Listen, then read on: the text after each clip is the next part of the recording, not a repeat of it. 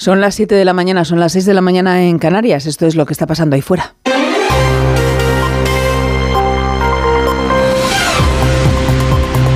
Onda Cero. Noticias fin de semana. Yolanda Viladecans.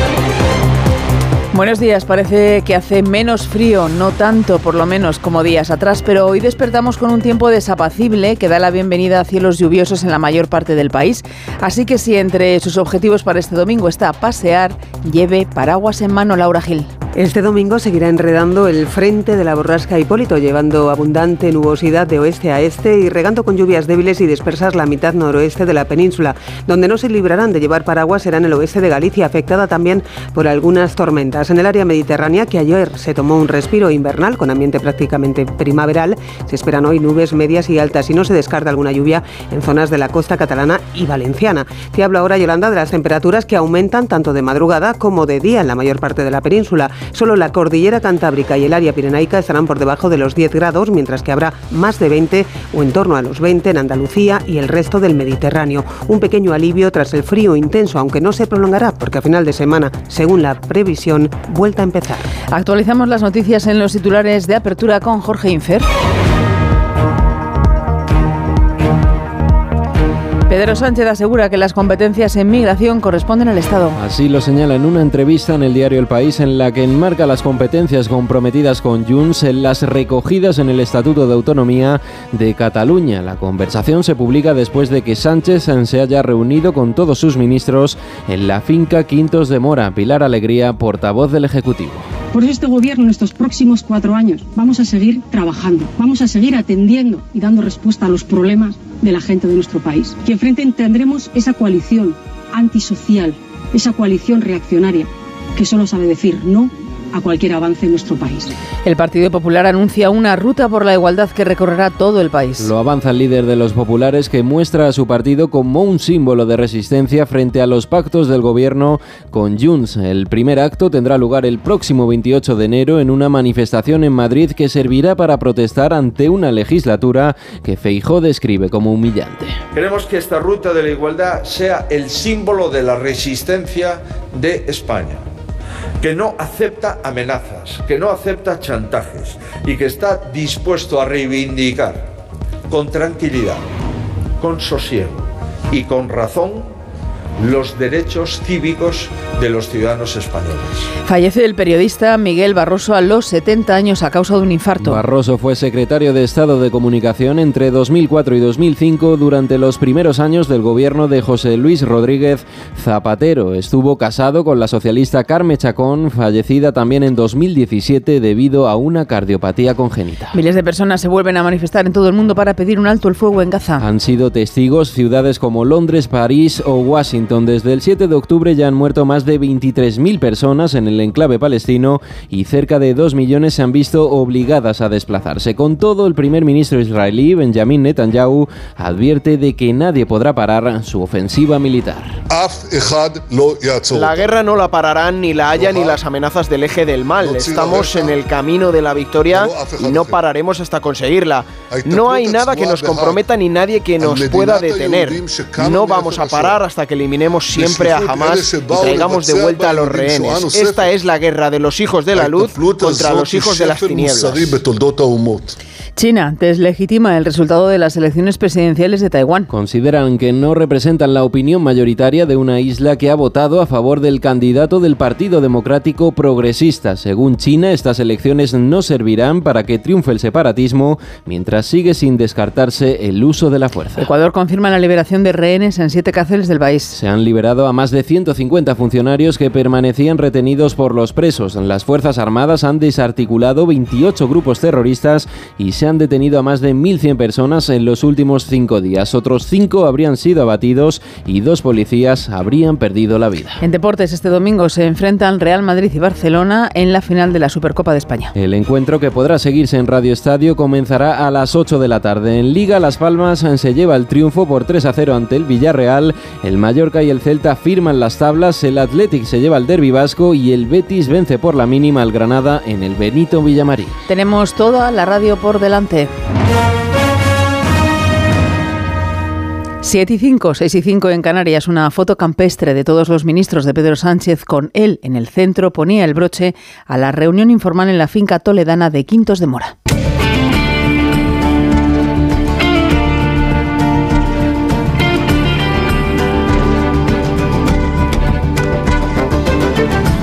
Un retiro político que no espiritual para los socialistas, que ha servido para reunir informalmente a los miembros de su gobierno y dar un impulso así a la legislatura para seguir transformando el país. Un encuentro que se ha celebrado después del Pleno Parlamentario en el que el Ejecutivo conseguía aprobar dos de los tres primeros decretos de la legislatura tras ceder in extremis a todas las exigencias planteadas por Junts. Quintos de Mora ha servido como una conjura para el Ejecutivo. Todo lo que hacemos es con diálogo y acuerdo, Ignacio Jarillo. La reunión del gobierno al completo en la finca toledana de los Quintos de Mora sirvió ayer de conjura para que todos los ministros de Sánchez se enfoquen en un objetivo único, mantener viva la legislatura más difícil de las últimas décadas, pendiente siempre de los pactos y cesiones con Junts per Cataluña y Carlos Puigdemont, como ocurriera el pasado miércoles con los reales decretos aprobados. Pero Sánchez ha transmitido ese mensaje al gobierno envuelto en otro más amable para la ciudadanía, garantizar la paz social mediante el diálogo con todos frente a la coalición antisocial de PP y Vox, decía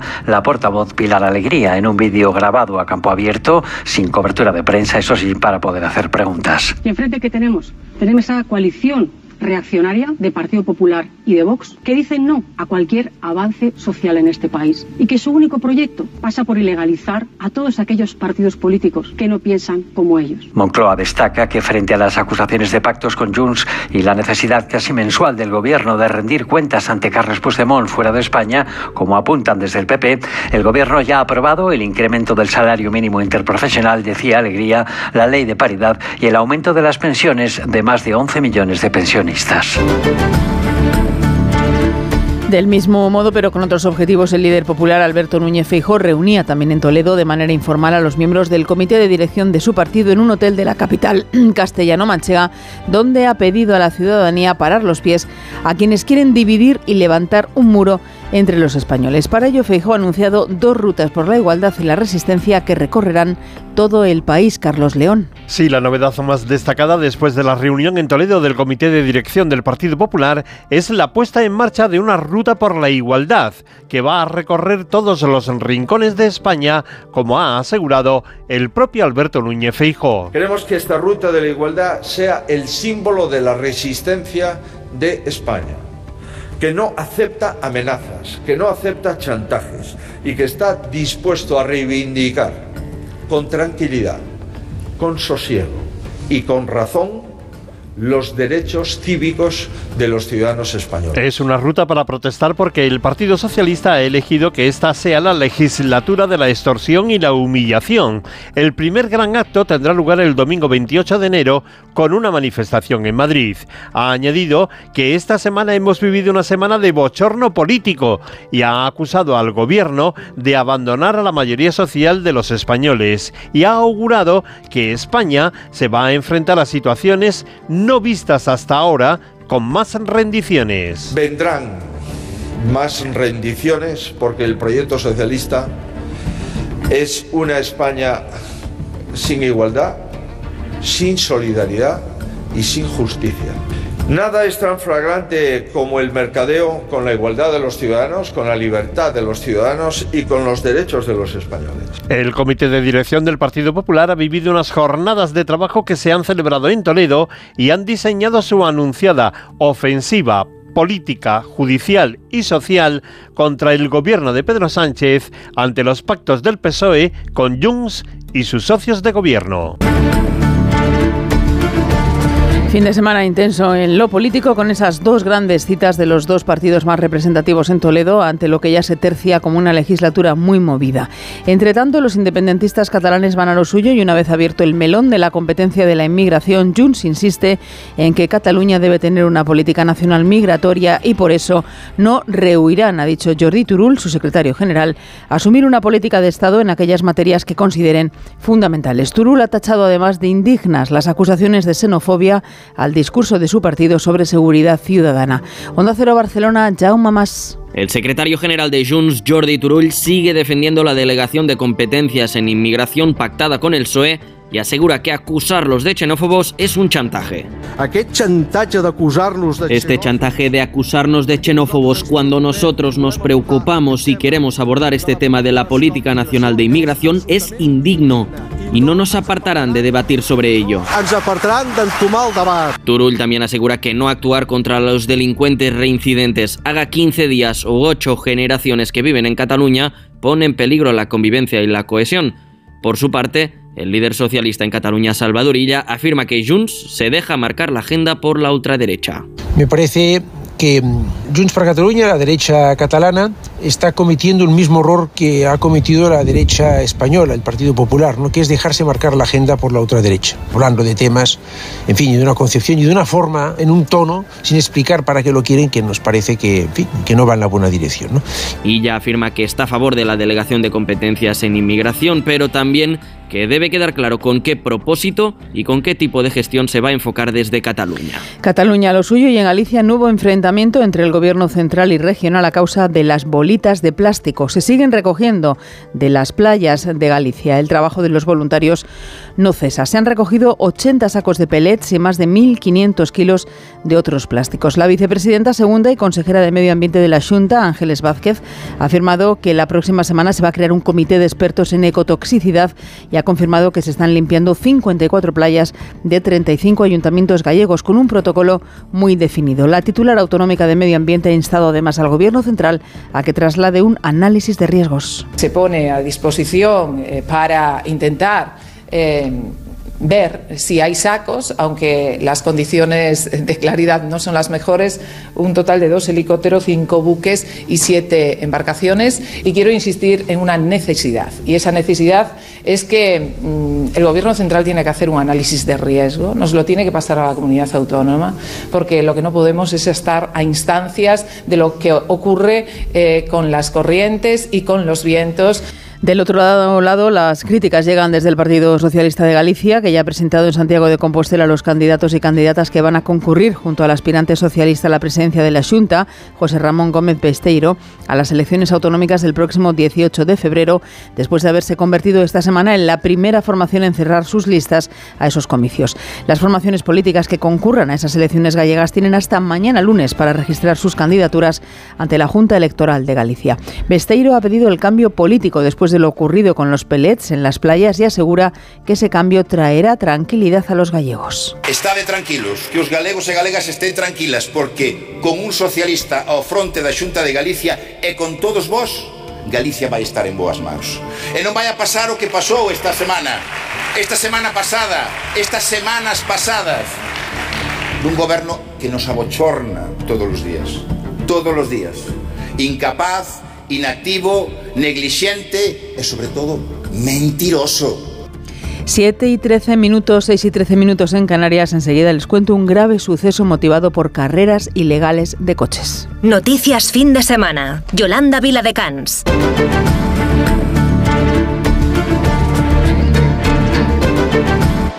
Ocurría en Vitoria con resultado de tres jóvenes muertos. Tenían entre 18 y 21 años y se están investigando todavía las causas de ese accidente, pero se sabe ya que los jóvenes estaban participando en una carrera ilegal de coches en el polígono industrial de Jundiz, en Vitoria. En el accidente también resultaba herida una tercera persona que moría horas después y se vio además involucrado un coche de alta gama, informa Carmen Sabido. El siniestro ha conmocionado a la ciudad de Vitoria. Los tres jóvenes de 18 y 21 años viajaban en un turismo que chocó frontalmente contra otro coche de alta gama y el conductor ha resultado herido. Los hechos ocurrían en el polígono de Jundiz, una zona en la que se han celebrado carreras ilegales. La policía investiga las causas y no se descarta ninguna hipótesis, como ha dicho el concejal de tráfico. Es difícil imaginar una carrera en la que hay un coche de alta gama conducido por una persona y un, y un, coche pequeño en el que hay cuatro personas. Que, estas, que estos dos vehículos compitan en algo parece extraño. Lo que sí que es evidente es que uno de los vehículos ha, ha hecho una maniobra absolutamente irresponsable a una altísima velocidad. Si los otros, los, el coche en el que iban las víctimas, en ese momento participaban en algo o simplemente pasaban por allí, es un poco lo que tenemos que investigar. Tragedia también en el barrio de Orriols, en Valencia. Un hombre de 45 años ha fallecido y otras tres personas han resultado heridas por intoxicación de humo. Las eran compañeros de trabajo y todos de origen pakistaní. Y en Sotillo de Ladrada, la Guardia Civil ha detenido a un matrimonio como sospechosos de asesinar a un anciano de 90 años. El cuerpo sin vida del anciano apareció dentro de un bidón y los detenidos pretendían apropiarse de su patrimonio, medio millón de euros. Nos damos a continuación una vuelta por el mundo en unos segundos. Onda Cero. Noticias fin de semana. Es el momento del Foreign Affairs.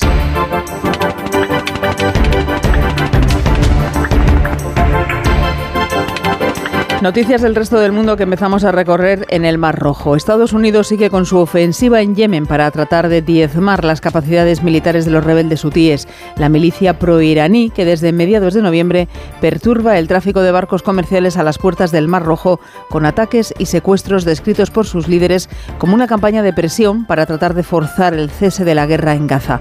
Los hutíes insisten en que responderán a su debido momento. José Manuel Gabriel. Estados Unidos ha intensificado sus ataques selectivos contra los rebeldes hutíes después de sobrevolar con drones durante los últimos días sus principales bases operativas y a pesar de los llamamientos de los países de Oriente Medio y de Naciones Unidas a evitar una guerra regional. El primer bombardeo norteamericano de ayer tenía como objetivo la base aérea de Al-Dailami en el norte de Sanaa y lo llevaba a cabo el destructor naval USS Kechny que disparaba misiles de ataque terrestre Tomahawk.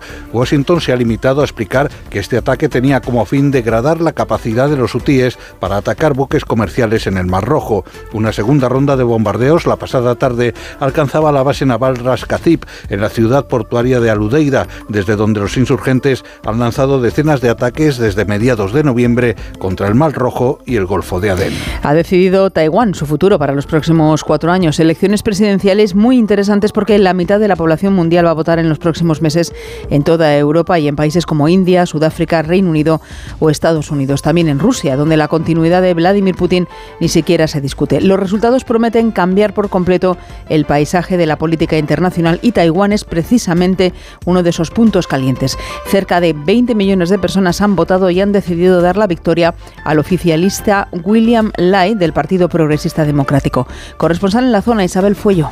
Victoria para el Partido Demócrata de Taiwán. Su líder y actual vicepresidente del gobierno, Lai Ching-te, será el nuevo jefe de la isla tras los comicios celebrados ayer, en los que el 40% de sus votantes han optado por el continuismo y a su vez abrir la brecha de la incertidumbre en sus relaciones con su gran vecina China. Lai, que tomará posesión en mayo, partía como favorito en las encuestas y como el menos deseado por Pekín, que tras conocerse su victoria, el portavoz de la oficina de Taiwán en China dijo que los resultados no representan la opinión de la mayoría y tampoco impedirán lo inevitable, la reunificación de la isla con el territorio comunista, una aspiración que persigue a China desde antes de las primeras elecciones democráticas celebradas en 1996. Por el contrario, el próximo líder de Taiwán, que dará continuidad al gobierno democrático por tercer mandato consecutivo, aspira a mantener el actual status quo con China, tarea ardua que ayer quedó un poco más ensombrecida, ya que en los comicios en los que también se elegía a los representantes legislativos, su partido perdía la mayoría absoluta del Parlamento.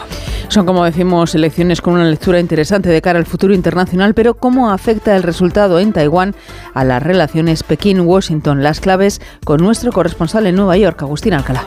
No apoyamos la independencia, fueron los únicos comentarios del presidente Joe Biden ayer al conocer el resultado de las elecciones en Taiwán y el triunfo de Lai Ching-te, al que el Departamento de Estado felicitó y aseguró que trabajará con él en la pacífica resolución de las diferencias sin necesidad de coerción y versión, las que ha ejercido y seguirá ejerciendo Pekín para controlar una Taiwán que nunca ha formado en la historia parte de la actual China, por mucho que su presidente Xi Jinping considere la recuperación de este territorio un hecho histórico inevitable, aunque en las tres últimas elecciones los taiwaneses han demostrado en las urnas que no quieren saber nada de su gigantesco y amenazante vecino. Durante el tiempo que dure la presidencia de Joe Biden, cada vez que Lai abra la boca para pedir la independencia o para recordar su compromiso por la absoluta separación de China, Washington se echará a temblar, temeroso de que Pekín se decida a iniciar una reconquista de Taiwán y de sus 23 millones de habitantes por la fuerza que altere para siempre el equilibrio de fuerzas en Asia. Viajamos ahora hasta Guatemala, donde ha llegado ya el rey Felipe VI para asistir a la toma de posesión del nuevo presidente del país, Bernardo Arevalo. Ha viajado junto al ministro de Asuntos Exteriores, José Manuel Álvarez, para asistir a esa toma de posesión. Desde que comenzó su reinado en 2014, es la primera ocasión en la que Felipe VI asiste a una toma de posesión de un presidente guatemalteco. Corresponsal Pablo Sánchez Olmos. Tras reunirse en la víspera con el presidente saliente Alejandro Yamatei y con el entrante Bernardo Arevalo, Felipe VI y el ministro Álvarez representan y a España en el cambio de mandato en Guatemala, donde coincidirán con los presidentes de Colombia, Paraguay, Costa Rica, Panamá y Honduras, así como con cancilleres y altos funcionarios de más de 60 países. Muchos guatemaltecos, incluido el propio Arevalo, dudaron que esta toma de posesión pudiera llegar a realizarse, ya que la fiscal general y varios jueces, en connivencia con algunos partidos tradicionales, impulsaron amparos en los tribunales para tratar de anular los resultados electorales bajo el pretexto de que el partido del presidente electo falsificó las firmas que permitieron su conformación. La resistencia en las calles ejercida por los movimientos indígenas y los sectores más populares lograron frenar ese intento de golpe de Estado tal y como lo calificó el propio Arevalo, que gracias a ellos podrá recibir hoy la banda presidencial. Les cuento ahora una abdicación esperada, pero no con tanta prisa. Finalmente la reina Margarita de Dinamarca, de 83 años, abdica hoy en favor del príncipe heredero Federico, después de 52 años como jefa de Estado. El anuncio fue inesperado, se producía en el tradicional discurso de fin de año. Margarita II, única mujer al frente de una monarquía, explicaba entonces que la operación de espalda a la que se sometió en febrero pasado le hizo pensar en su futuro. Su primogénito de 55 años va a asumir el trono hoy mismo con el nombre de Federico X. Tiene todos los detalles Paco Paniagua. Este día pone fin al reinado de 52 años de Margarita II, la monarca más longeva de Europa, y da paso a la generación de su hijo Federico. Ceremonia solemne y breve de proclamación sin coronación, en la que delante del Consejo de Estado la reina firma el documento que concluye su reinado. He decidido que es el momento adecuado el 14 de enero, 52 años después de suceder a mi querido padre, abdico como reina de Dinamarca. Dejo el trono a mi hijo, el príncipe heredero Federico. Margarita II recorre hoy las calles de Copenhague por última vez como jefa de Estado. Lejos queda el día en que fue proclamada en 1972.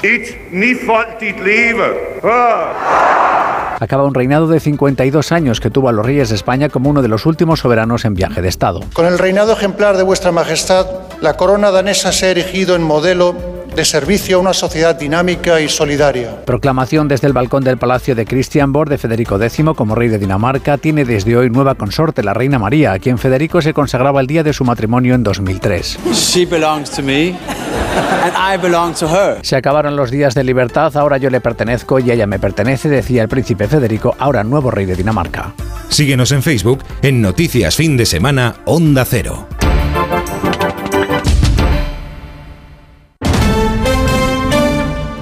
Estamos en fin de semana, es momento para dar paso a ofertas de ocio y cultura.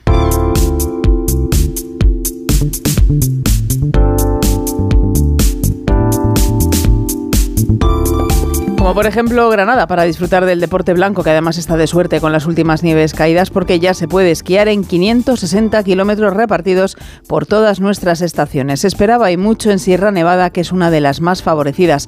Onda Cero Granada, Ana de Gracia. Y gracias a la nieve caída a lo largo de esta semana, la estación de esquí de Sierra Nevada, la estación por excelencia del sur de Europa, ha podido ampliar su oferta de kilómetros esquiables. Esta buena situación ha permitido, entre otras cuestiones, abrir más pistas, de las 139 de las que dispone. Muchas de ellas, las que ya han podido ser estrenadas de color negro, reservadas para deportistas de alto nivel. Santiago Sevilla es portavoz de Cetursa, la empresa pública que gestiona la estación de esquí. Más kilómetros, hasta 40 esquiables, con muchas ganas de recibir a toda la gente que estaba esperando un momento así. Sin duda está siendo un buen fin de semana para la estación, un buen momento de la temporada de invierno que además coincide con el 25 aniversario de Sierra Nevada como parque nacional y el 35 aniversario como parque natural. Estos días la actividad aquí es frenética con avalancha de visitantes en la estación de moda que por cierto sirvió de escenario para parte del rodaje de la película La Sociedad de la Nieve, representante de España en la carrera por los premios Oscar 2024.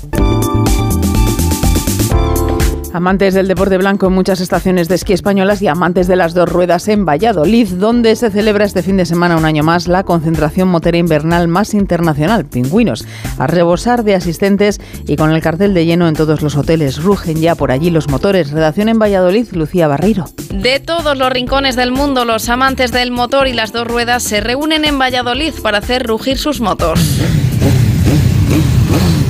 El olor a leña vuelve a inundar la campa de la antigua hípica militar en una nueva edición de Pingüinos, en la que se espera superar los 43.000 inscritos. Acampamos, acampamos. No, no es lo mismo irte a tu casa que estar aquí. Al final, oyes, está muy bien esto. Conocí a mi chico y ahora es la primera vez que vengo aquí a Pingüino. Él es de La Rioja, él es- pero vivimos en Galicia. Yo he venido cinco veces antes que este. Y ella nunca vino y digo, bueno, la primera experiencia ya ves que vemos en furgoneta, porque ella dice que hacía frío y la motocampista todo ya preparado. La cita que tiene un impacto económico importante para la provincia, más de 5 millones, con alojamientos y bares y restaurantes ya rozando el lleno durante estos días y aspira a ser fiesta de interés turístico nacional.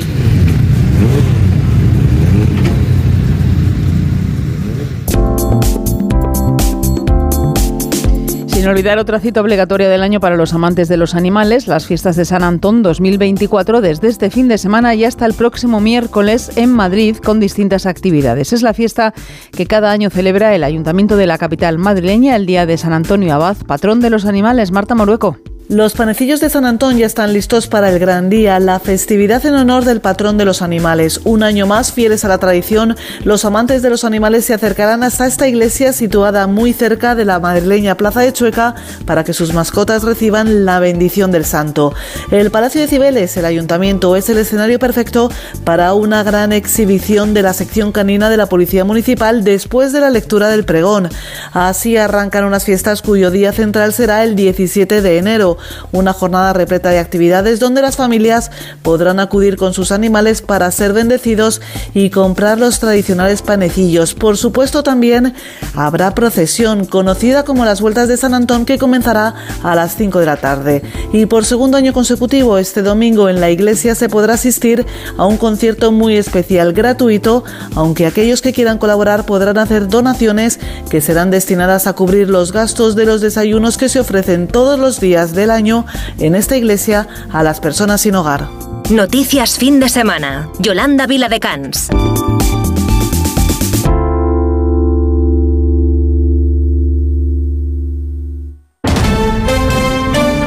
Son las 7 y 26, 6 y 26 en Canarias y ahora que estamos en fin de semana.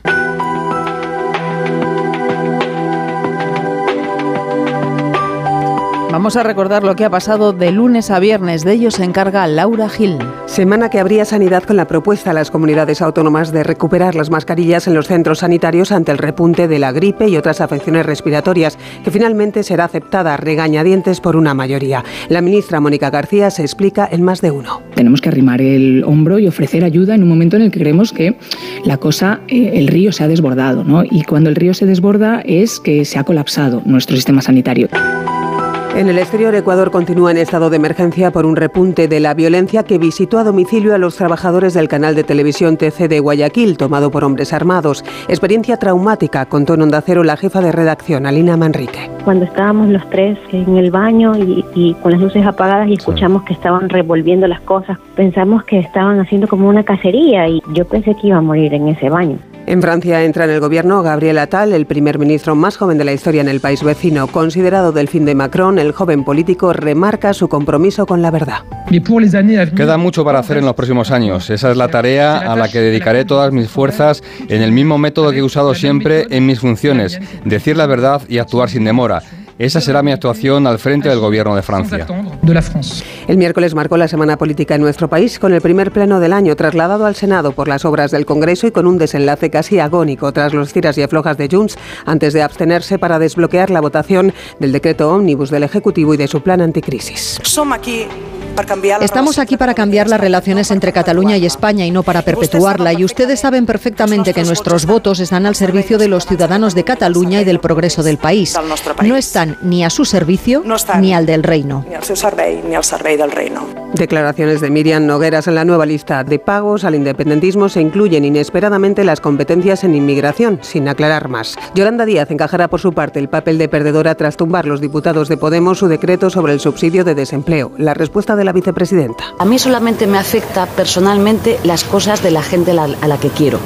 Eh, dicho lo cual, mm, obviamente eh, creo que lo único que me preocupa es una razón y es que me debo a los trabajadores y trabajadoras de mi país. Díaz anuncia después su intención de negociar el subsidio, ahora sí con los agentes sociales, con quienes acordará esta semana también una subida del salario mínimo interprofesional del 5%, como reclamaban los sindicatos, hasta los 1.134 euros. Fuera de nuestras fronteras, máxima tensión en el Mar Rojo, Estados Unidos y Reino Unido bombardean a los hutíes rebeldes en Yemen, lo que Irán interpreta como un acicate para la inseguridad en la región. La ministra de Defensa insiste, España, a la espera de nuevas decisiones de la Unión Europea, no se sumará a la misión aliada. No sabemos el alcance todavía si es que la Unión Europea va a aprobar o no una misión, pero mientras tanto la posición de España, por sentido de la responsabilidad y por compromiso con la paz, es no intervenir en el Mar Robles fija la posición de España en el broche a la semana horribilis de Grifols por su desplome en bolsa tras la acusación de falsear sus cuentas.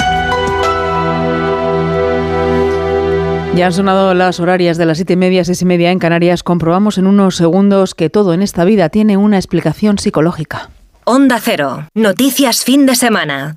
Cuando tiramos los alimentos estamos tirando todos los recursos y todo el trabajo que hay detrás. Muchos productos tienen más de siete vidas. Tenemos que seguir haciendo lo que hacían nuestros mayores, no desaprovechar nada. El producto más caro es el que no se consume. En el país más rico del mundo no se tira nada. No se tira nada. Nada. Alimentos de España el país más rico del mundo.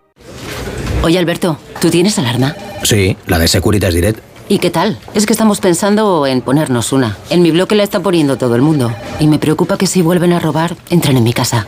Ni te lo pienses. Por lo que cuesta, merece la pena vivir tranquilo.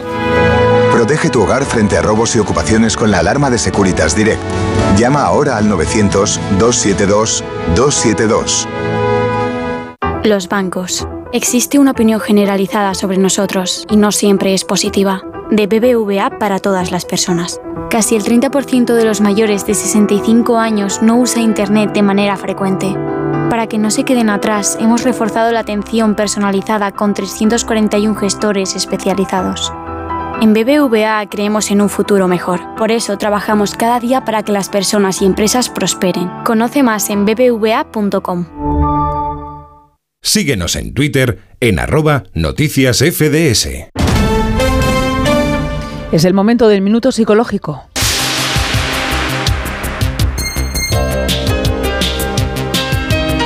Javier Urra nos habla durante un minuto del funcionamiento de la mente humana. Son los lóbulos frontales los que integran la memoria, el lenguaje, el razonamiento, los datos sensoriales. Es lo que conforma la mente humana esa maravilla que emana de la complejidad del cerebro humano. No, no fue el contexto competitivo, sino la capacidad de cooperación la que permitió emerger el lenguaje, la comunicación entre individuos, lo que estamos haciendo usted y yo ahora mismo desde la radio, la cohesión social a la comunidad y una concepción del mundo. Por eso, las palabras son espacios públicos en los que convivimos hay que erradicar, por tanto, los mensajes nocivos, el lenguaje tóxico de desprecio, de cólera, de insultos, de odio.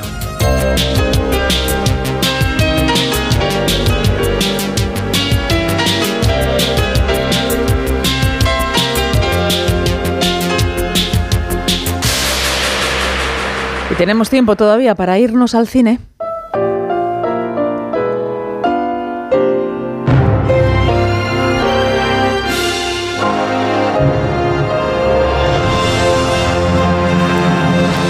Al cine con una comedia romántica británica de 2003, escrita y dirigida por Richard Curtis y con Hugh Grant entre el elenco de actores. Mame Rodríguez Astre nos descubre todo lo que no sabíamos de Love Actually. La palabra actual y se repite hasta 22 veces en toda la película y dura 128 minutos, una pasada para una comedia romántica y el primer montaje llegaba a las 3 horas. Siempre que me siento pesimista por cómo está el mundo, pienso en la puerta de llegadas del aeropuerto de Heathrow. La opinión general da a entender que vivimos en un mundo de odio y egoísmo, pero yo no lo entiendo así.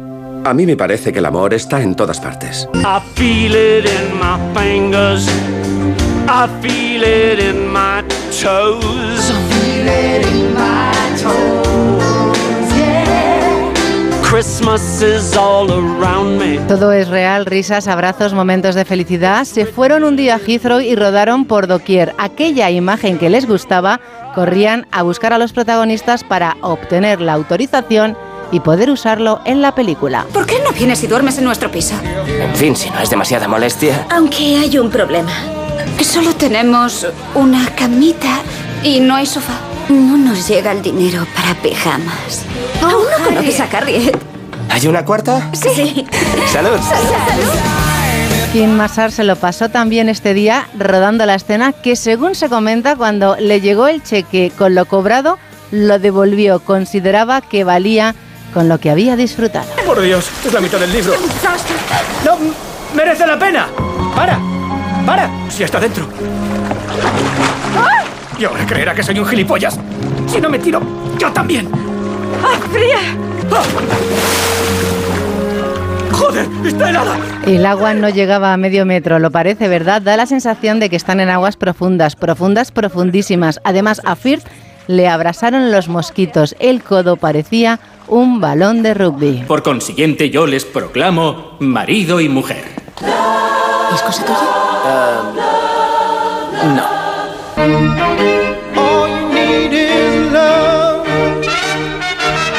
Estamos en una boda, pero la idea surge del funeral de Jim Henson, el creador de los teleñecos. Sus compañeros llevaron a las marionetas y todos entonaron una canción. Perdona. No pasa nada. Ha sido culpa mía. No, no, he sido yo.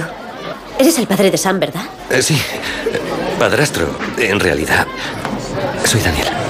Yo, Carol. Es la super top model alemana Claudia Schiffer, pero podría haber sido Madonna. Por su cameo de un minuto, Schiffer cobró 20.000 libras esterlinas. Ha estado bien la noche, solo que me sentía gorda.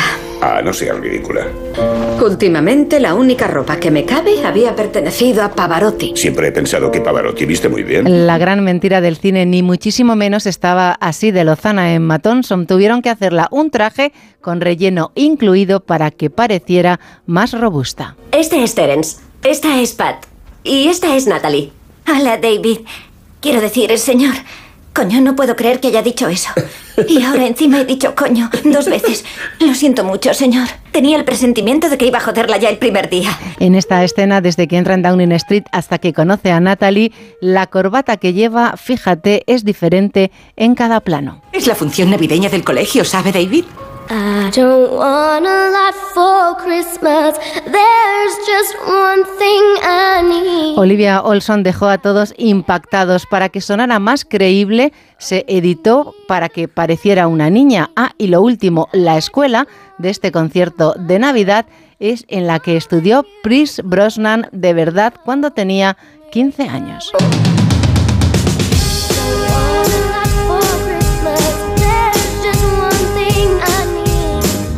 Noticias fin de semana. Yolanda Vila de Cans. Oye, Alberto, ¿tú tienes alarma? Sí, la de Securitas Direct. ¿Y qué tal? Es que estamos pensando en ponernos una. En mi bloque la está poniendo todo el mundo. Y me preocupa que si vuelven a robar, entren en mi casa. Ni te lo pienses. Por lo que cuesta, merece la pena vivir tranquilo. Protege tu hogar frente a robos y ocupaciones con la alarma de Securitas Direct. Llama ahora al 900-272-272. Ponme un mollete y un café. ¿El café corto o largo? En un país con tantas posibilidades, hay un lugar para todos. Descubre nuestra cama Citroën Made in Spain con condiciones especiales hasta fin de mes. Citroën. Síguenos en Facebook en Noticias Fin de Semana Onda Cero. Ya son las 7.38, 6.38 en Canarias y llega la revista de prensa de este domingo 14 de enero.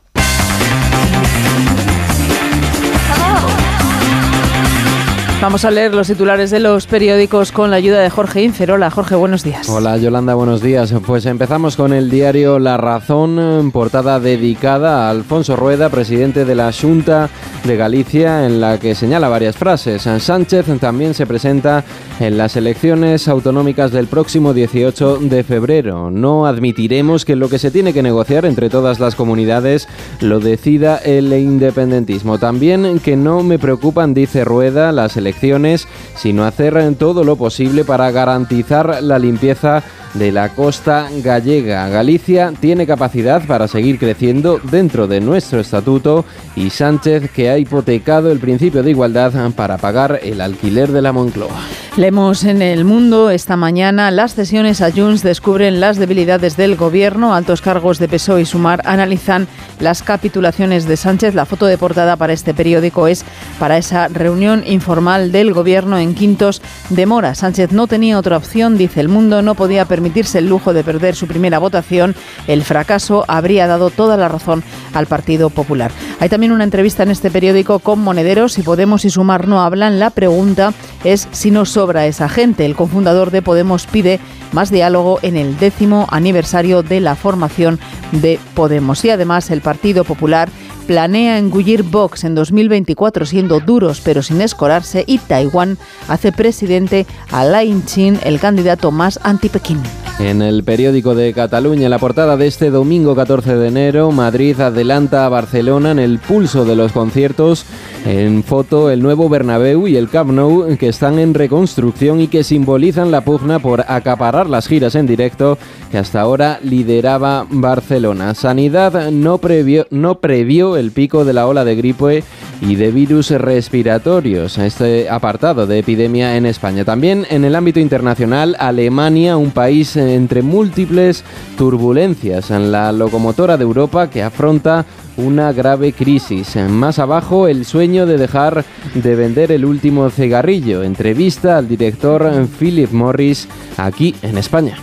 En el periódico El País, hoy la noticia y la foto de portada es para el presidente del gobierno, Pedro Sánchez. Hay una entrevista con el líder del Ejecutivo en este periódico y este titular, expulsar a migrantes compete, dice Sánchez, a la Administración Central. Aprobaremos una ley integral para proteger a los menores del porno en Internet. Son los dos titulares de esta entrevista que hoy trae el país con el presidente del gobierno. Además, Taiwán elige presidente al candidato que China no quería, la escalada en el Mar Rojo, balón de oxígeno para los hutíes e Israel, y trae dos reportajes este periódico El País, uno sobre el viaje mortal del fentanilo de China a Filadelfia, pasando por México, tras el rastro de la droga que mató en 2022 a más de 100.000 personas en Estados Unidos, y otro reportaje sobre la complicada ruta del buque que perdió los pellets en Galicia. En el diario ABC, portada íntegramente dedicada a ETA, más de 5 millones, una veintena de terroristas, entre los que se encuentran asesinos como Anboto, Chapote o Cantauri, que siguen sin satisfacer las indemnizaciones. Seguimos con la vanguardia. En la vanguardia tenemos hoy una entrevista con Pera Aragonés, el presidente de la Generalitat, con este titular. La ley de amnistía debe ser muy sólida porque hay riesgo, dice este periódico, de boicot. El gobierno debe reflexionar sobre cuál de las dos estrategias de Esquerra o de Junts favorece y además este titular de esa entrevista del presidente Aragonés, tengo toda la energía, toda la fuerza y me gustaría ser el candidato. Hay además eh, para este periódico en La Vanguardia una foto de portada para esa victoria soberanista en Taiwán. Esa es la foto de portada con el candidato del independentista PDP y el actual vicepresidente Lai Chin. Están celebrando la victoria después de esas elecciones y dice además el independentista PDP retiene la presidencia pero sin mayoría en el Parlamento. Y luego un reportaje en La Vanguardia Europa, el malestar campesino emerge en año electoral. Pues así vienen los periódicos esta mañana de domingo, 14 de enero, y así se lo acabamos de contar aquí en Noticias Fin de Semana. Vamos camino de las 8 menos cuarto, de las 7 menos cuarto en Canarias, y vamos a hablar ahora, como siempre hasta ahora, de aislados.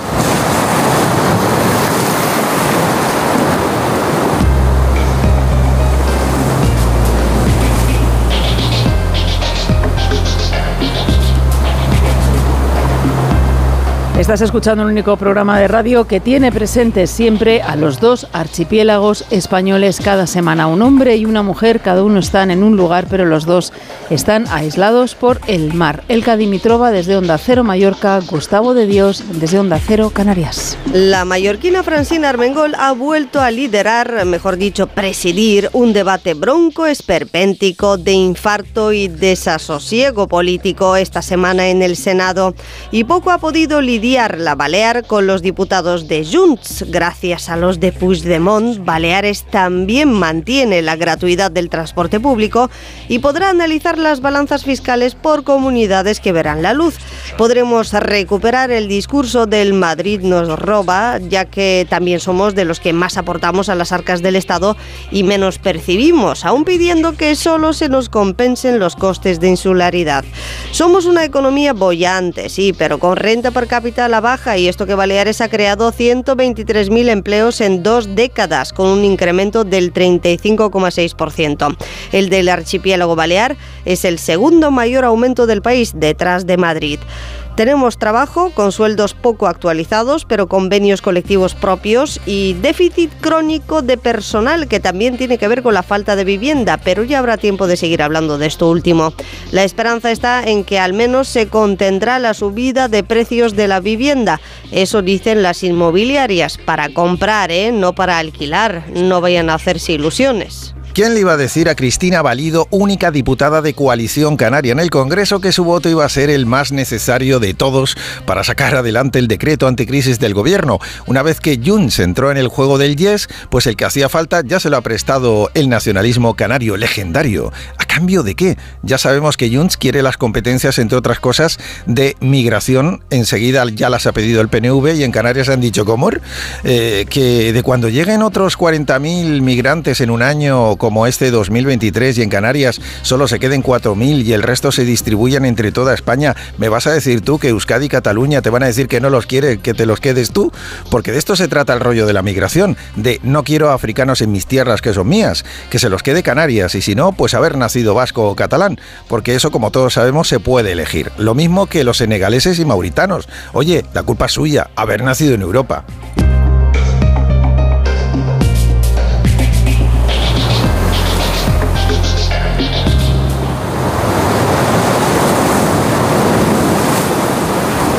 Es tiempo ahora para el deporte.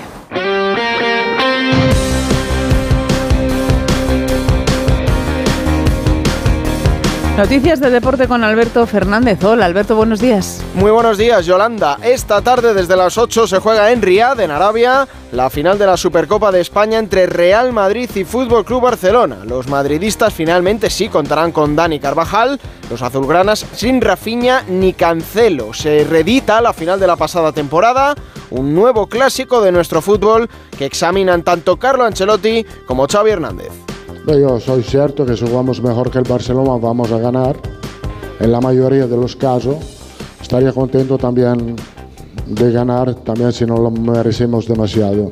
Real Madrid no sale por revancha, Real Madrid sale a tope porque la exigencia de esta camiseta, de, esta, de este club. No tenemos ninguna revancha, eh, es un rival que respetamos mucho porque es un rival muy fuerte que nos ha ganado. El hambre es siempre lo mismo de todos los partidos. Tengo la sensación de que el Madrid es más fuerte cuando el Barça es, es, más fuerte. Si hemos conseguido algún título, hemos tenido que pasar por el Real Madrid. Ellos también reaccionan cuando ven un Barça, un Barça fuerte están viendo un Barça que puede competir desde que estamos en el cargo. Entonces, está muy igualado todo, muy igualado. Les hemos igualado al Real Madrid en los últimos años y este año les estamos luchando otra vez por este título. Los colegiados del encuentro, Juan Martínez Munuera, árbitro principal, y César Sotogrado, árbitro bar, hablaron también en la previa del choque y se pronunciaron sobre las nuevas informaciones del caso Negreira y el Fútbol Club Barcelona. En el tema este de Javier Enríquez estamos eh, un poco cansados. Somos los que estamos conviviendo con esto, ya no solo los estadios, sino nuestras vidas personales. Tenemos que convivir con que la gente te llame corrupto cuando tú no has hecho absolutamente nada. Y no tengo ganas de decir ninguna palabrota porque la verdad es que me saldría, porque estamos hasta las narices. Por favor que se solucione ya y por favor que paguen los que tienen que pagar con la máxima dureza.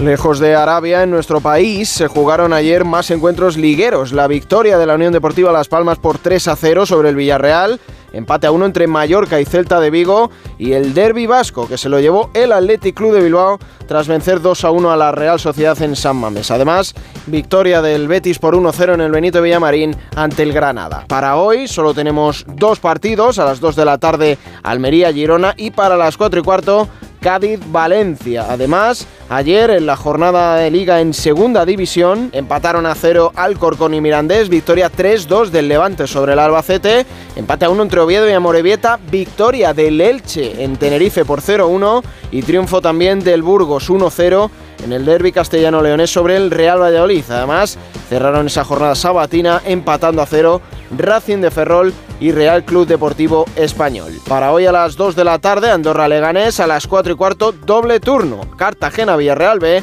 y Sporting de Gijón Sociedad Deportiva Huesca. En tenis ha comenzado esta madrugada el primer Grand Slam del año, el Open de Australia, y estos son dos de nuestros representantes, Carlos Alcaraz y Paula Badosa. Intentar ganar otro Grand Slam. Vamos a intentarlo, vamos a dar todo lo que tenemos dentro, todo lo posible para, para poder conseguirlo. Que repitiendo el, el año que hice en 2023, yo creo que eso sería más que, que fabuloso.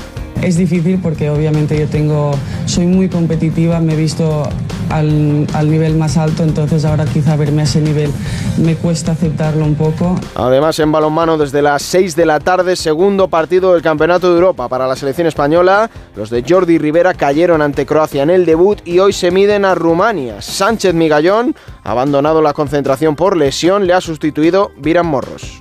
Bueno, pues con mucha sorpresa. Eh, siempre que vienes con una circunstancia de una lesión de un compañero, pues eh, nunca es agradable, pero, pero bueno, la verdad que siempre contento de estar aquí, tratar de apoyar al equipo al máximo, de ayudar y, y ya está. Lo importante es recuperar un poquito la confianza. Mañana será un partido importante para eso. Eh, tenemos que todos coger un poquito más de confianza y yo creo que, que, el equipo pues poco a poco irá retomando su rumbo. Y en waterpolo, campeonato de Europa, la selección femenina cayó ayer en la final por siete tantos a ocho y las de Miki Oka se llevan la medalla de plata. Hoy desde las cuatro y media de la tarde, la semifinal masculina entre España e Italia. Este domingo el clásico es más súper en Radio Estadio. Final de la Supercopa de España, un clásico con el primer título de la temporada en juego. Real Madrid-Barcelona. El Barça defiende la corona, el Madrid la revancha de la final del año pasado. Y mientras tanto, en la liga, el Girona busca la primera plaza en Almería y el Cádiz salir del descenso en la visita del Valencia. Este domingo desde las 3 de la tarde, gran final de la Supercopa de España y mucho más en Radio Estadio, con Edu García. Te mereces esta radio. Onda Cero, tu radio. Actualizamos las noticias en los titulares de cierre con Jorge Infer.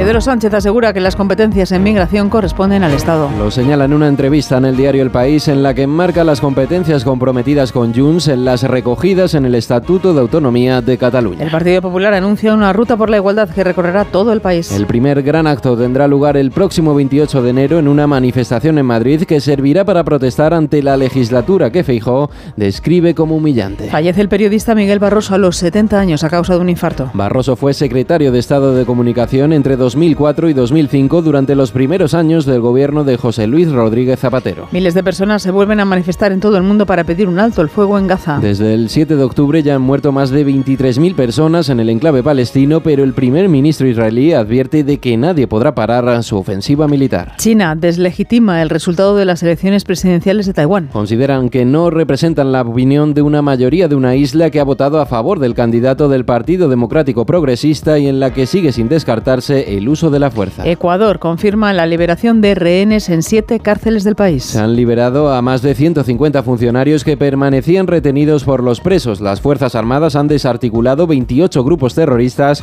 y se han detenido a más de 1.100 personas. En deportes, este domingo se enfrentan Real Madrid y Barcelona en la final de la Supercopa de España. En Liga, Las Palmas se lleva el triunfo por 3 a 0 ante el Villarreal, Mallorca y Celta firman las tablas, el Athletic se lleva el derby vasco y el Betis vence por la mínima al Granada en el Benito Villamarín. En cuanto al tiempo, este domingo trae precipitaciones débiles en la mitad noroeste. Precipitaciones que podrían ser más fuertes y persistentes en el oeste de Galicia. En cuanto a las temperaturas, se registrará un aumento en muchas zonas de la península. Y esto es...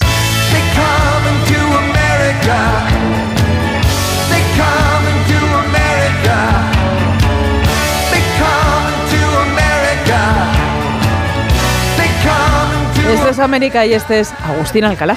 Donald Trump sospecha que el clima está en su contra. El hombre que asegura que el calentamiento global no existe y es un invento de los chinos ha comenzado ya a advertir a sus seguidores que no se dejen amedrantar por las bajísimas temperaturas que se esperan mañana cuando comience la carrera electoral norteamericana en los caucus de Iowa. Hace mucho frío en este estado del medio oeste, repleto hoy de nieve y donde mañana es posible que a las 7 de la noche hora local el termómetro descienda a unos 30 grados bajo cero, lo que forzará a muchos participantes en estos caucus a plantearse si merece la pena helarse de frío para reunirse en un colegio, en el sótano de una iglesia o en casa del vecino más rico del pueblo para elegir al candidato republicano a la presidencia. Cada cuatro años el mundo recuerda que Iowa existe cuando se celebran estas elecciones, aunque Iowa sea un estado que no representa casi nada a Estados Unidos, donde hay 335 millones de personas y este lugar, sus caucus y sus votantes que acudan a elegir a su candidato preferido son un pequeño copo de nieve. El 85% de sus 3.200.000 habitantes son blancos, agricultores y granjeros,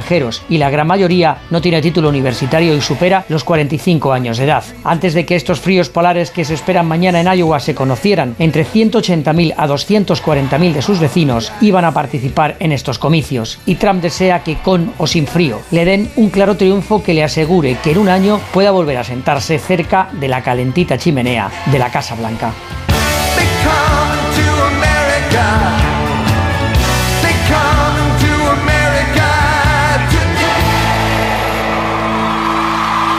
También escuchas este programa de noticias que produce Jorge Infer y que realiza Miguel Jurado aquí en Onda Cero y del que vamos a tener otra edición a las 2 de la tarde a la 1 en Canarias. Nos vamos a despedir ya, nos estamos despidiendo este fin de semana con nuevos estrenos musicales que estamos eligiendo para que los escuches, nuevos artistas que presentan nuevos trabajos.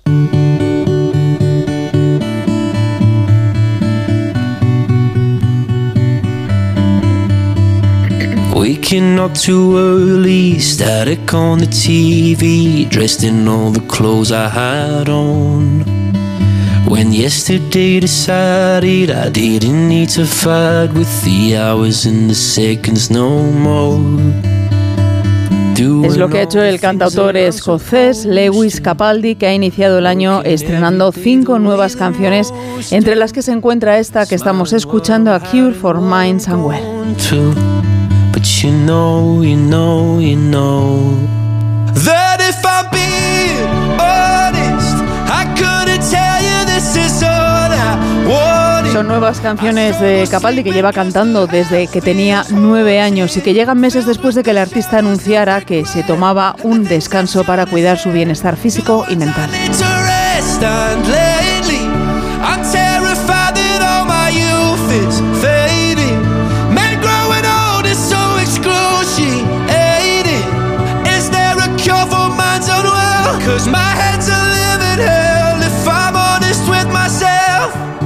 Muchas gracias por escucharnos en esta mañana de domingo lluviosa en la que ahora empieza Por fin no es lunes con Jaime Cantizano y con todo su equipo. Volvemos con más noticias a las 2 de la tarde, a la 1 en Canarias. Disfruten. Adiós.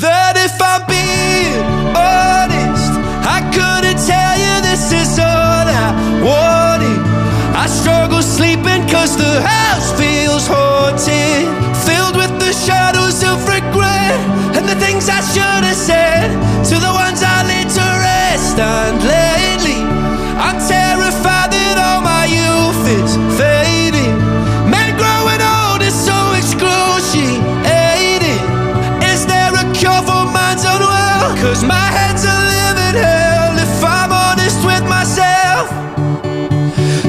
Stumble as I'm leaving, one foot takes the lead, and second seems to struggle to find. A solitary reason to continue seeking any use in walking this line. Doing all the things that I'm supposed to. Working every day the way that most do. Smiling while I'm hiding what I'm going through. But you know, you know, you know.